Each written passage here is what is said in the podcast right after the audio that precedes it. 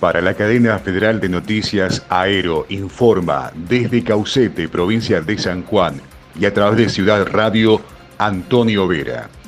Del ámbito provincial tenemos que contarles noticias que se han producido por estas últimas horas aquí en la provincia de San Juan. Quieren que los presos devuelvan los gastos que generan al Estado.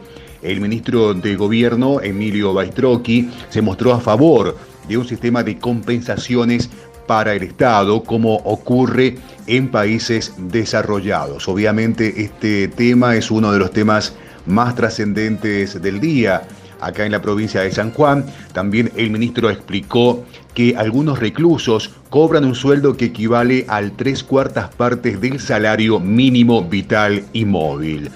Del ámbito departamental, un bochorno. Suspendieron un partido de la Liga Caucetera de Fútbol porque el árbitro estaba borracho. Ocurrió el último domingo por la tarde. El encuentro entre Villa de Telvina y Club Peñaflor no pudo jugarse por el avanzado estado de ebriedad del juez principal del partido.